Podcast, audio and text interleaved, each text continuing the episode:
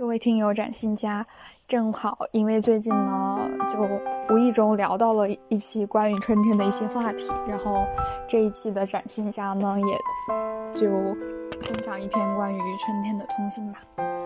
第一百四十三周，时间是最强王者，素食是要吃出问题的。一亚洲打工小黄人，不要不用比别人走得快，比别人死得慢就行。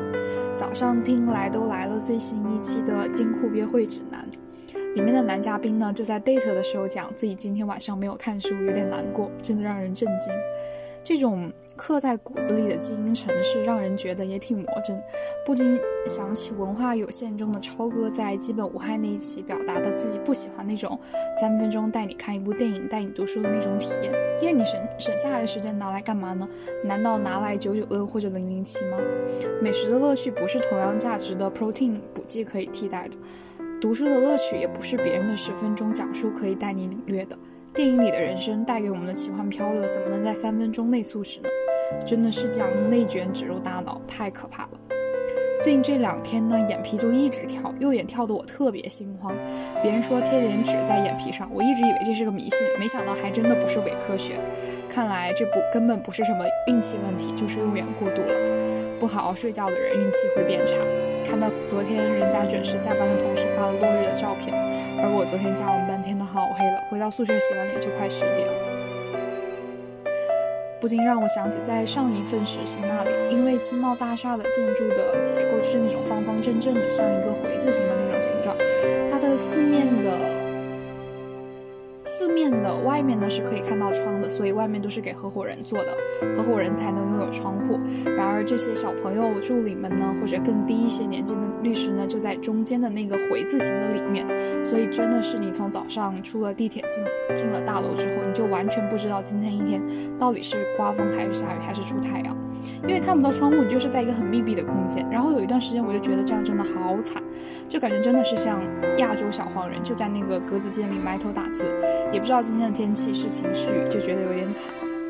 你要是白天不出去吃饭，就在楼下食堂吃，那真的一天也不会出去，一天就真的是在这个秘密密闭的小空间里埋头苦敲，跟着电脑键盘打架。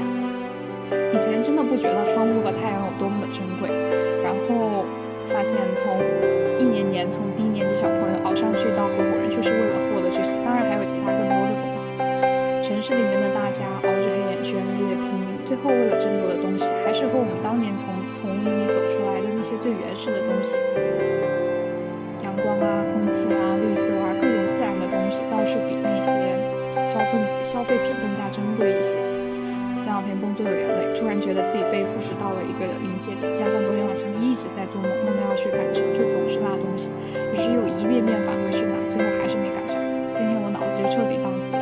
这种看着时间白白流逝却很低效的痛苦，甚至超越了被 push 时的被 push 时候的煎熬。啊，我想着我明天要请假，丢开回复消息的顾虑，要出去晒太阳。我任何事情也不要做，再也不要上进了。我要去公园里看看树，看看太阳和蓝天。于是昨天请了假，就在外面散步了一会儿，让人觉得舒展了很多。绿色的树木让人心情很好，虽然北方的春天四处还是灰蒙蒙的主色。嗯，告诉自己不慌不忙，给时间一点时间，不要怕，每次把眼前的问题解决好就没有那么可怕。这周眼皮真的一直在跳，哎，用眼太过度了，我跳得我好心慌，好想好好把最近的最近的项目跟好，等着清明就可以好好休息一下了，放一个小假。第二部分，喜欢是什么？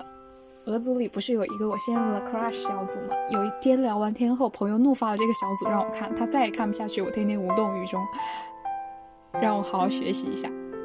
然后我就学会了下头这个词，上头好理解，但是原来大家会专门写下头的历程，倒也蛮有意思。上周呢？一个朋友说，如果我回长沙，就一起凑合凑合。我第一反应回复的就是，怎么能凑合呢？人生要凑合的事情太多了，不要就这么凑合着过呀。我对他就是经历了从上头到下头。正好最近在听《来都来了》的 dating 的故事，不禁感叹，人和人之间的 moment 太重要了。错过了还能再续吗？可能会更好，但真的总有总有一点点那种狗尾续貂的味道。哎，不好说，人和人之间那种氛围总是有点微妙。当时他问我是不是主动的人，我说我看人，有时候我还是挺主动的，但我不会主动表白，即使再喜欢也不会。他可能会觉得为什么不能主动表白呢？这也没啥，我也说不清到底为什么。后来听到那个感谢你曾来过里面的这句歌词，我就明白了，对于我的性格而言就是如此。你不说真心话，你让我怎么为你大冒险？我是个如此勇敢的人，我真的想不到我会喜欢连表白都要我说的人。不过谁知道呢？回头我自己又对谁狂热的不行，做出一些打脸的事情，哎，那就是后话了。最近呢，很想见一个小哥，问了两次呢，他都很忙，然后确实一直在加班。但铁头小郭就很怂，一旦缺少正反馈，我就要逃跑。我也知道这样不太好，但我的性格就是这么怂，就没有激励的话，就很容易自我沮丧。但我的内心的天平不允许我否定自己，我就会选择以逃跑保护自己，每天就被自己的行为无奈到。这个小孩子真的是。但想想还是想赢的话，就不要计较姿态好不好看，正视自己的欲望，对自己诚实吧。有见面的冲动的时候就抓住它，没有见成也无妨。珍惜当下的快乐，抓住当下的心跳。有一个哲学的博士呢，刚刚聊天就说要来见我，然后看了我的照片之后呢，就说我不是他喜欢的类型，还是做朋友。这种风卷残云的定型贴标签，真的让我大开眼界。哎，还是见面比较重要吧，现场聊一会儿就顶过了无数刻板印象和滤镜幻想。和其他人相处的过程中，会想起我去年 crush 小哥的一些细节。我在想，其实呢，你喜欢的是谁，也许真的没有那么重要吧。毕竟人群中你喜欢的人可能有百分之五，而并不是那个唯一。你能在对方眼中看见自己这一点，对你太重要了。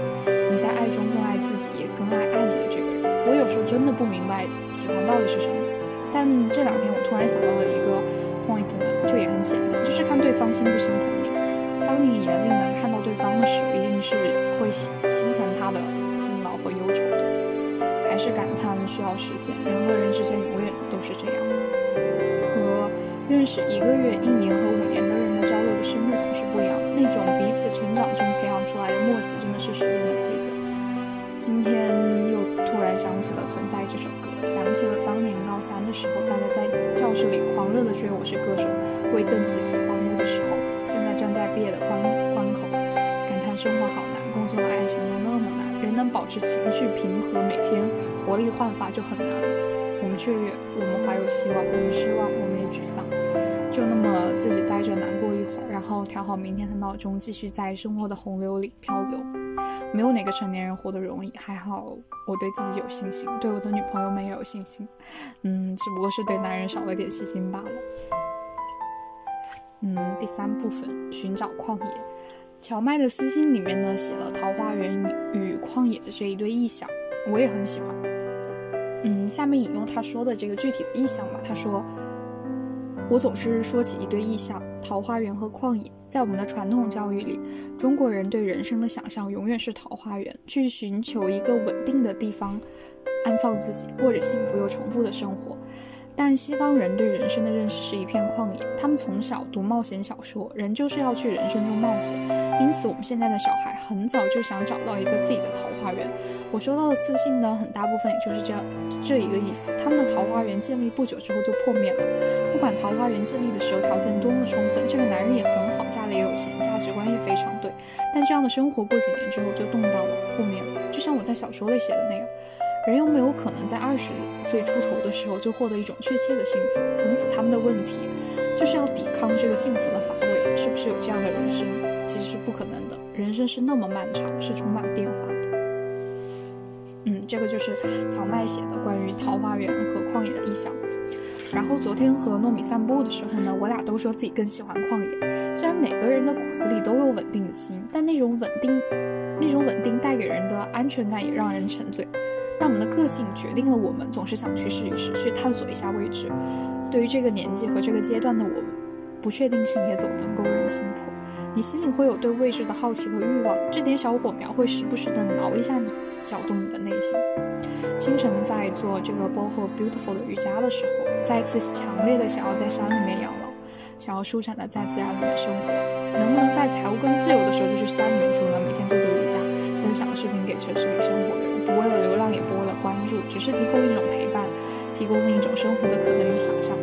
财富在某种程度也是很好的事情，给人自由，也解放人心。之前在长沙逛那个赵子龙和李自健美术馆，有钱真好，可以这样去做没有收益的事情。美术馆为城市里的繁忙人类提供片刻的心灵气息，也是非常的难能可贵的。嗯，我一直以为我是很喜欢风景，自然带给我很大的愉悦，但这确实也是真的。但是呢，昨天和糯米去爬白石山的时候，真的是荒草萋萋。晚上回来的时候还被交警拦在路上滞留了三个小时，回来的时候都快凌晨，但是还是很开心。想起一九年五月份和那个 Jessica 一起去爬长城的时候，虽然。发现长城原来如此荒芜，和我小时候在电视上看的真的好不一样。但是还是聊得很开心，因为那是我第一次和越南妹子聊天。原来即使我们国别不同，但是年轻人遇到的彷徨和困境都是相似的。虽然这两次的风景都不怎么样，但是这两段旅程回想起来我都蛮喜欢的。原来风景之外的人也是旅程的一部分。能面对美景时一起开怀大笑的朋友固然很好，但是能在风景欠佳或遇到事时还能一起同行、互相扶持的朋友更加珍贵呀。这个就是本周的同行，感谢您的收听，我们下期见哦。